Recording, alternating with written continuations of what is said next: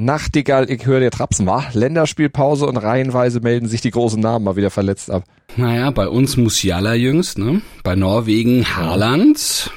Ja, nur Slatan Ibrahimovic bei Schweden, der möchte Der gerne noch mitspielen. spielt, Der ist natürlich. 41, aber der läuft jetzt wieder, nachdem er wieder gesund ist und hat Bock. Maschine. Maschine. Ja, ich will ja auch niemandem was unterstellen, gerade den Jüngeren jetzt nicht, aber ich könnte es auch absolut gut verstehen, wenn es denn wirklich so wäre, wie ich das jetzt so, so, so ein bisschen andeute. Aber bei den vielen Absagen sind bestimmt einige dabei, die sich dann vielleicht auch lieber für den Liga-Endspurt einfach schon. Naja, klar, jetzt könnte man ja natürlich bei Musiala könnte man sagen, ne, klar, jetzt kommen die wichtigen Spiele mit Dortmund, mit der Champions League, ja, ähm, und, und, ja, und bei, bei, bei der Nationalmannschaft, da dürfte er ja eigentlich gesetzt sein, ne, also von, von Ja. daher kann, könnte man es fast schon verstehen, aber, also, äh, vielleicht, also wir gehen jedenfalls dahin, auch, äh, ähm, wir gehen immer dahin, wo es weh tut, ne, also auch in der Länderspielpause sind wir für euch da, ja. Genau, und wir lassen uns von Dennis Altekin gleich mal erklären, wie er mit Schiri-Kritik von Ex-Kollegen so umgeht. Wir hören vom stellvertretenden Vorsitzenden des Sportausschusses im Bundestag, warum die Teilnahme von Belarus an der EM-Quali doch relativ absurd ist und wir beantworten die wichtigsten Fragen rund um die Quali für die EM. Ja, na klar. Gleich machen wir das im ersten Sportpodcast des Tages nach dem Opener und dem laufend aktualisierten Newsblock. Darüber spricht heute die Sportwelt. Stand jetzt, Der erste Sportpodcast des Tages. Meinungen, Hintergründe und Analysen Stand, Stand, Stand, jetzt. mit Malte Asmus und Andreas Wurm. Interview. Ja, der Manuel Gräfe, der Ex-Schiri, der hat nach dem letzten Bundesligaspieltag mal wieder heftig auf seine ehemaligen Kollegen eingedroschen, die Schiri-Zunft äh, hart kritisiert. Ja, also bei Twitter schrieb er, wenn man die persönlichen Fehlentwicklungen Letz des letzten Jahrzehnts beispielsweise verdeutlichen will, dann, dass solche Schiedsrichter bis zur höchsten Gruppe der UEFA vom DFB protegiert wurden, aber die Leistungen es nie begründeten. Ja, Gräfe greift mit diesem äh, Tweet seine ehemaligen Vorgesetzten, also Krog, Fandl, Fröhlich direkt an. Die hat er auch in Klammern gesetzt in diesem Tweet. Aber er attackiert damit ja nicht nur die, sondern auch aktive Schiedsrichter hart. Und das macht er ja sowieso Woche für Woche, wenn er dann ja, aktuelle Szenen dann auch kommentiert, gerade bei Twitter. Ja, er, er kritisiert, nicht immer ganz zu Unrecht, aber es sind natürlich viele Fehler, die da passieren momentan im deutschen Schiedsrichterwesen. Naja, aber wie wird diese Kritik von ehemaligen Schiedsrichtern an den Leistungen der aktuell pfeifenden Kollegen gesehen? DFB-Schiedsrichter, Abteilungsleiterin Morten Wolk und Dennis Eitekin haben da klare Meinungen dazu. Ich glaube, die Problematik, ähm, dass sich ehemalige ähm, Schiedsrichterinnen und Schiedsrichter äußern, haben nicht nur wir hier in Deutschland. Ähm, das ist tatsächlich ähm, auch international äh, ein Problem. Natürlich kann jeder in Deutschland ähm, seine Meinung vertreten. Dafür stehen wir, glaube ich, auch ähm, grundsätzlich ein. Ob es an jeder Stelle immer hilfreich ist, dahinter würde ich ein Fragezeichen setzen. Wenn es lösungsorientierte äh, Beiträge sind, dann bin ich immer offen und zugänglich. Wenn es nur dazu dient, zu spalten, dann bin ich dagegen. Ich glaube, keiner, weder die aktiven Schiedsrichter noch die Schiedsrichterführung noch die Verantwortlichen äh, sind quasi beratungsresistent oder sonst was. Aber immer Pauschalkritiken, die da immer und immer wieder und immer die gleichen, im, im, im gleichen Jargon kommen, ähm, um es auf den Punkt zu bringen, mich ermüden sie. Und wir haben super ehemalige Schiedsrichter und dazu zähle ich auch Manuel Gräfe, der wirklich ein unglaublich guter Schiedsrichter war. Ähm, und äh, deswegen ist es so, dass jeder vernünftige Input was bringt, aber pauschal zu kritisieren ist halt schwierig. Ja, dann lass uns auch noch privaten Wort äh, zu Gräfe verlieren. Also bei ihm muss man ja dann auch sagen, dass er gerade seit er eben vom DFB mehr oder weniger ins Karriereende gezwungen wurde, er doch mit denen da verdammt auf dem Kriegfuß steht. Die haben sich ja auch vor Gericht schon getroffen und alles. Äh, und alles, was er so sagt, da muss man auch irgendwo immer mitdenken, dass er da vielleicht die ein oder andere private Feder auch noch ausfechtet, oder? Absolut. Was man ihm vielleicht zugute halten könnte, ist, dass er, wenn er direkte Szenen bewertet, sicher fachlich meist absolut recht hat.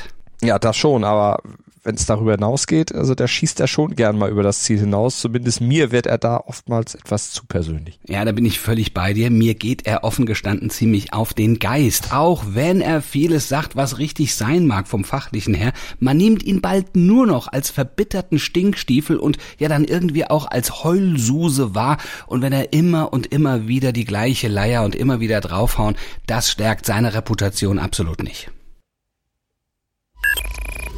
Interview.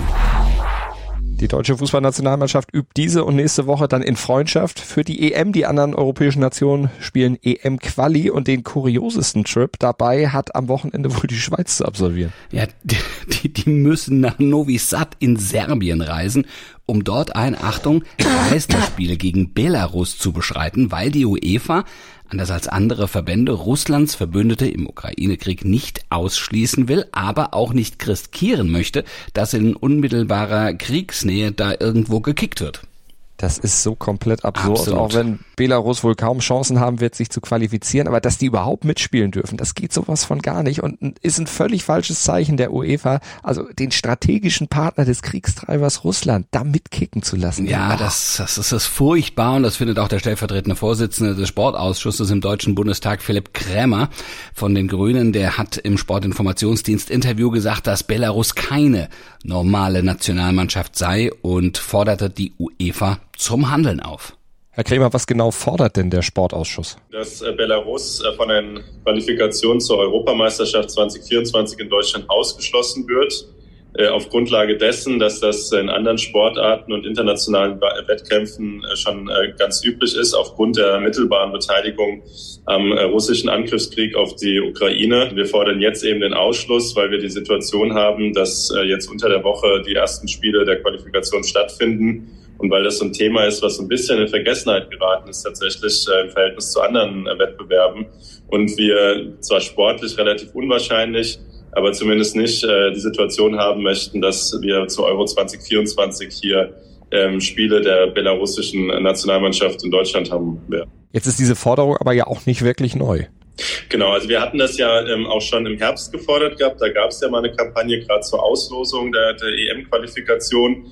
Äh, jetzt ist der Zeitpunkt natürlich relativ passend, weil es jetzt eine Woche vorher ist, aber es geht ja um das äh, Symbol. Und ähm, wir haben ja jetzt auch schon die Situation, dass Belarus äh, ihre oder seine Spiele nicht äh, in, in Belarus austragen darf, sondern eben außerhalb des Landes ohne Zuschauer. Also das heißt, eine ganz normale Nationalmannschaft ist es nicht. Und ich glaube, in dem äh, Spannungsfeld muss man das Ganze betrachten. Und da ist Belarus eben, wie gesagt, kein, kein ganz normaler ähm, kein ganz normales autokratisches System, was es auch sonst äh, auch immer dran teilnimmt, was man, glaube ich, auch nicht äh, komplett ausschließen kann, aber zumindest eines, was halt eben, wie gesagt, an dem Angriffskrieg äh, beteiligt ist. Und äh, das ist ein großes Problem und äh, da muss die UEFA in unseren Augen handeln. Hintergrund. Die Frage, was ist mit Russland und Belarus, ist aber nur eine von vielen offenen Fragen vor dem Start in die EM-Qualifikation. Deutschland ist ja glücklicherweise als Gastgeber gesetzt. Genau, der DFB hätte ja auch die Möglichkeit gehabt, äh, trotzdem so wie Frankreich vor der EM 2016 so als Gast an der Quali teilzunehmen. Wollten sie aber nicht, haben gesagt, wir testen lieber separat. Also zum Beispiel jetzt ja am Samstag gegen Peru und dann am Dienstag in Köln gegen Belgien mit dir. Ja, wie findest du zum Beispiel die, die, die, dass, dass sie das so machen und nicht an der Quali teilnehmen? Ganz kurz noch. Oh, ja, ist die Frage. Ich meine, sind die Gegner jetzt stärker, die sie sich dann selbst rauswählen wahrscheinlich, als wenn man jetzt in so eine Quali-Gruppe gelost worden wäre. Von daher können sie natürlich auch ein bisschen gezielter dann eben auch noch gucken, was will Hansi Flick üben, wenn sie dann eben mögliche Testspielgegner aber dann auch kriegen, die dann dazu passen. Also ja, es macht vielleicht so vom Vorbereitungsstandpunkt her doch ein bisschen mehr Sinn. Ja, ich finde es ehrlich gestanden ein ziemliches Geschenk, dass man es so machen kann. Also weil, weil du natürlich jetzt genau den Punkt hast, den du eigentlich immer willst und durch auch die Nations League und so ja gar nicht mehr eigentlich hattest, dass du wirklich mal ein Freundschaftsspiel machen kannst, indem du Spieler richtig testest. Ja, also wo du nicht sagst, du musst mit dem vollen, äh, ähm, mit der mit der vollen Mannschaft spielen, sozusagen immer nur mit den Besten. Jetzt kann er mal, kann er mal was probieren, denn die Zeit wird knapp bis zur EM. Also von daher, ich find's eigentlich ganz gut. Aber gucken wir mal auf die anderen Teams, ja. Also ähm, wie können die sich für das Turnier qualifizieren? Das ist relativ einfach, indem sie Sieger oder Zweitplatzierte in einer der zehn Quali-Gruppen werden. Dann sind sie direkt dabei. Also dann hätten wir nach Ende der Qualifikation 20 Teams. Dazu kommt Deutschland. Wir sind dann 21 und dann sind noch drei Plätze offen und die werden dann in Playoff-Spielen vergeben unter den zwölf Gruppensiegern der Ligen A, B und C in der Nations League. Und wenn die Teams, die da die Gruppen gewonnen haben, schon qualifiziert sein sollten, dann gibt's noch ein Nachrückverfahren. Also drei werden auf jeden Fall dann noch über Playoffs ermittelt. Mhm. Morgen am Donnerstag ist äh, sozusagen die erste, also geht's los mit der EM-Qualifikation, mit den Spielen. Ähm, worauf sollte man achten? Oh, da geht's gleich zum Start schon ganz gut hoch her. Da gibt's den ein oder anderen Leckerbissen. Wenn wir mal in Gruppe C gucken, da empfängt zum Beispiel Italien England zur Neuauflage des EM-Finals von 2021. Und Freitag gibt's dann in der Gruppe B auch kein schlechtes Spiel, sondern Frankreich gegen Niederlande. Also da geht richtig was Gutes, ne? Das bringt der Sporttag. Stand jetzt. Ja, und heute gibt es das Hinspiel. Champions League Viertelfinale bei den Frauen zwischen dem VfL Wolfsburg um Alexandra Popp und Paris Saint-Germain im Prinzenpark. 21 Uhr geht's da los. Und die Handball Champions League startet für den THW Kiel im Achtelfinale schon um 18.45 Uhr und da geht's ums Ganze gegen Dynamo Bukarest. Ist ein Weiterkommen, aber ja, doch fest eingeplant. Ja, genauso wie ihr als unsere Hörer, ne? Morgen früh wieder ab 7.07 Uhr. Wir freuen uns auf euch im Podcatcher eurer Wahl. Bitte abonnieren, bewerten und hören und dann bis morgen. Gruß und Kuss von Andreas Wurm und Malte Asmus. Wie baut man eine harmonische Beziehung zu seinem Hund auf? Puh, gar nicht so leicht. Und deshalb frage ich nach, wie es anderen Hundeeltern gelingt, beziehungsweise wie die daran arbeiten. Bei Iswas Dog reden wir dann drüber. Alle 14 Tage neu mit mir, Malte Asmus und unserer Expertin für eine harmonische Mensch-Hund-Beziehung, Melanie Lippisch. Iswas Dog? Mit Malte Asmus. Überall, wo es Podcasts gibt.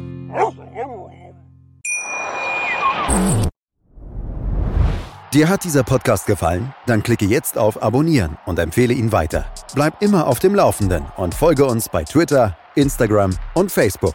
Mehr Podcasts aus der weiten Welt des Sports findest du auf meinsportpodcast.de.